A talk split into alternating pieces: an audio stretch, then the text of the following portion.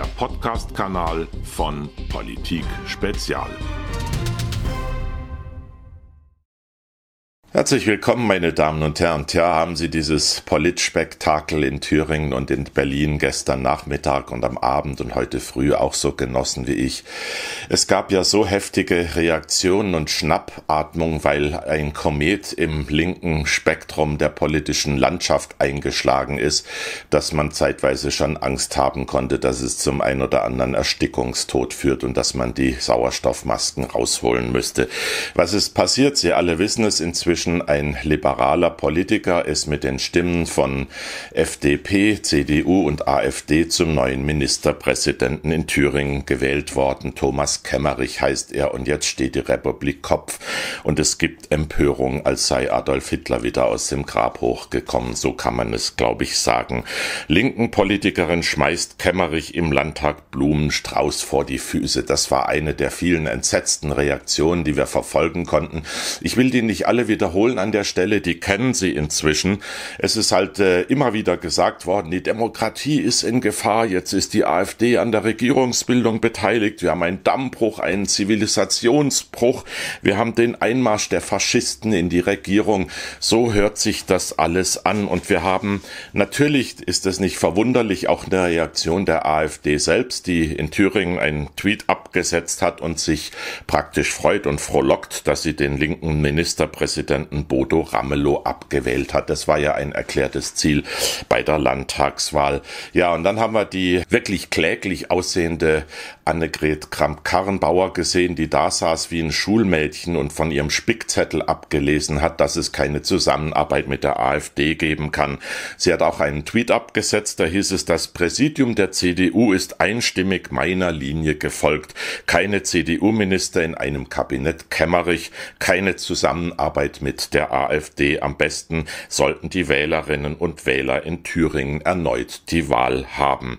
Tja, da muss man auch mal sagen, an dieser Stelle auf der einen Seite wird immer der Wählerwille in Thüringen bemüht oder zitiert von denen, die jetzt nicht einverstanden sind mit dem, was da passiert ist. Und dann mischen sie sich selbst von Berlin aus in Thüringen ein. Das ist ein solcher Widerspruch, der völlig entlarvend ist. Und dann gibt es natürlich entsprechende Antworten an AKK, zum Beispiel von Jörg Förster. Das ist ein CDU-Mitglied, das muss man dazu sagen, auf Twitter. Glauben Sie ernsthaft, der Wähler würde uns dafür belohnen, wenn wir uns einem demokratisch gewählten Ministerpräsidenten der FDP verweigern. Ein wenig mehr Respekt und Achtung vor dem Wählervotum hätte ich insbesondere von meiner Partei erwartet. Da schimmert so deutlich der Konflikt raus, den es jetzt auch innerhalb von Parteien gibt, innerhalb der FDP und innerhalb der CDU vor allem. Mir kommt das alles so vor, als sei Deutschland aus einer großen Lethargie erwacht. Jetzt lebt die Demokratie wieder auf. Es wird gezofft, gestritten, Argumente ausgetauscht über die Parteigrenzen hinweg, innerhalb der Parteien. Eigentlich ist die Demokratie nicht bedroht worden gestern und heute, sondern sie wird wieder belebt. Tja, der Zoff innerhalb der Parteien, den sehen wir zum Beispiel dann, wenn wir hier hören, dass die Thüringer CDU der AKK-Forderung eine Absage erteilt, dass Neuwahlen abgehalten werden sollten. Naja, und was haben wir noch? Das, was wir seit Jahren beobachten, die Hofberichterstatter im Medien-Mainstream, die stimmen natürlich in die ganze Entrüstung ein, weil es sich so gehört. Historischer Bruch in Thüringen mit den Faschisten gemeinsame Sache gemacht. Das lesen wir bei der Frankfurter Rundschau.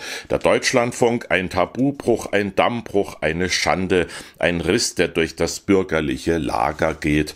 Dann haben wir hier die Zeit, die zitiert Thomas Kemmerich über seine Reaktion, wie er das selbst sieht, diese ganze Empörungswelle.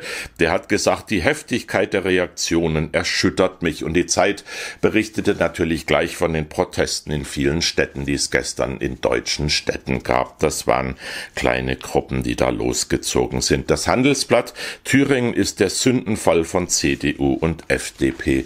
Tja, die Republik ist so aufgeregt und entsetzt, dass man sich wirklich Sorgen machen muss. Und dann sieht man aber, dass es ganz normale Reaktionen auf diesen Vorgang gibt, vor allem in der Auslandspresse. Die sieht das mit mehr Distanz, mit mehr Nüchternheit. Und äh, Benedikt Neff zum Beispiel, der politische Deutschland-Korrespondent der Neuen Zürcher Zeitung, der hat das so formuliert, Tabubruch, ein Skandal, das ist Demokratie. Es gibt keinen Grund, die Wahl von Thüringen moralisch zu verurteilen, sagt er. Und weiter geht's im Zitat, die deutsche Demokratie hat keinen Schaden genommen. Dass sich der FDP-Kandidat auch von der AfD wählen ließ, ist kein Makel. So, und dann schreibt er in seinem Beitrag in der NZZ, das war gestern schon online, allen, die sich jetzt um die Demokratie sorgen, möchte man sagen, das ist Demokratie. Was im Erfurter Landtag stattgefunden hat, ist eine freie Wahl und darüber hinaus hat ein liberaler und bürgerlicher Kandidat diese Wahl gewonnen. Es gibt keinen plausiblen Grund, das Ergebnis moralisch zu verurteilen. Und dann stellt er am Ende seines Beitrags eine ziemlich gute Frage, wie ich finde. Man stelle sich vor, also er malt sich das so aus und hat natürlich einen Grund dafür. Man stelle sich vor, die Rechtspopulisten hätten sich einen Spaß daraus gemacht und Bodo Ramelow ins Amt gewählt. Wäre es dann eine Schande für die Linkspartei gewesen? Gäbe es dann Rücktrittsforderungen und wäre die Demokratie in Gefahr? Gute Frage, ja. Und dann gibt's natürlich auch darauf Reaktionen. Auf Twitter schreibt jemand an Benedikt Neff, das linksliberale Milieu ist es seit 2015 gewöhnt, mit ihrer Patronin Merkel und Medienmacht zu bestimmen, welche Themen Politiker, Parteien tabu sind. Die aktuelle Empörung um die Thüringer Wahl hat damit zu tun, dass nun erstmals wieder dieses Milieu Kontrollverlust erlebt. Tja, und auch äh, bei Cicero ist man da viel weniger aufgeregt und hat das Ganze so bewertet. In Erfurt ist der CDU nach langer Zeit ihr zynisches Kalkül gegenüber der AfD um die Ohren geflogen. Die politische Starre, die sich daraus jahrelang ergab, ist damit aufgehoben. Die AfD funktioniert nicht mehr als politische Lebensversicherung von Angela Merkel und ihrer CDU. Es gibt natürlich wenige, die sich trauen, das so auszusprechen, wie die eigentliche Botschaft aus Thüringen lautet. So, und jetzt müssen wir mal ganz klar eines sagen. Die ganze Empörung und Kritik, die wir da hören, die ganze Aufgeregtheit, das ganze Gackern, das klingt am Ende so, als sei die neue Regierung in Thüringen jetzt atomar verseucht, weil die AfD an ihrem Zustandekommen beteiligt war.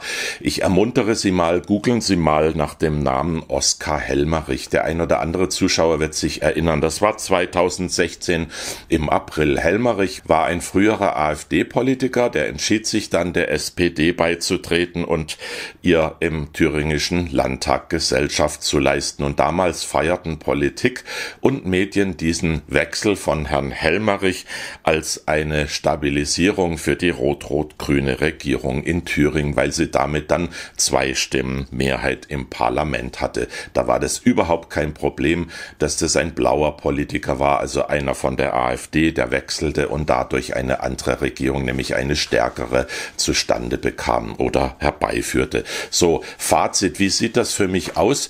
Ich finde, dass die Demokratie im Augenblick wiederbelebt wird, dass diese Grabplatte, die Frau Merkel seit 2005 über das Land gelegt hat, jetzt erhebliche Risse bekommen hat. Und äh, das ist ganz klar, das linke Biotop in Berlin von der Linke über die Grünen, die SPD bis in die Union hinein, das erleidet in diesen Tagen einen schweren Kontrollverlust, das muss man so sagen. Und das erklärt natürlich auch die heftigen Reaktionen. Tja, und die Demokratie ist nicht in Gefahr, sie lebt wieder auf, das habe ich schon gesagt. Diese Frontenbildung, die wir seit Jahren haben, alle gegen die AfD, die bröckelt jetzt auf. Damit wird die Parteienlandschaft offener und beweglicher. Das muss kein Nachteil für das Land sein. Und die Regierung in Thüringen ist, das muss man einfach nochmal sagen, obwohl es so banal ist und lapidar, geführt von einem Demokraten aus der bürgerlichen Mitte. So, und das zerstört natürlich auch das ganze Narrativ gegenüber der AfD, dass es sich um keine bürgerliche Partei handelt. Aber man muss das ganz klar nochmal wiederholen, man kann es nicht oft genug tun. Mehr als zwei Millionen Wähler dieser Partei haben früher mal CDU, CSU, SPD, Linke, sogar Grüne gewählt und wählen jetzt die AfD. Und ein Drittel der AfD-Fraktion im Deutschen Bundestag sind frühere CDU-Abgeordnete. Abgeordnete oder Politiker. Das wird immer vergessen, wenn man sagt, dass die Partei in Teilen extremistisch oder extrem ist. Und dann haben wir noch eines, das liegt mir auch am Herzen, das Wort Faschisten. Das habe ich in den letzten 24 Stunden so oft gehört wie sonst nur in Monaten. Und da wird beklagt, dass äh, vor allem von den Linken an die Adresse von Herrn Lindner haben wir das in einem Tweet gesehen. Die haben Herrn Lindner vorgeworfen, lieber mit Faschisten regieren als gar nicht regieren. Und man muss ganz klar sagen, das ist doch das Credo seit fast zwei Jahrzehnten in Berlin. Wir, das gilt für fast alle Parteien, regieren mit den Parteien, die uns die Macht sichern. Das war also immer ein Machtsicherungsverein, den wir dort gesehen haben. Genauso wie mit dem Fußball. Das habe ich ja schon erwähnt. Lange Zeit war es der Besitzstandsfußball und dann wurde er von offensivem Fußball abgelöst, der wieder mehr Spaß macht, der auch Ergebnisse bringt. Und sowas brauchen wir auch in der Politik wieder. Und gestern hat in dieser Hinsicht eine Art Urknall stattgefunden. Ein Podcast von Politik Spezial.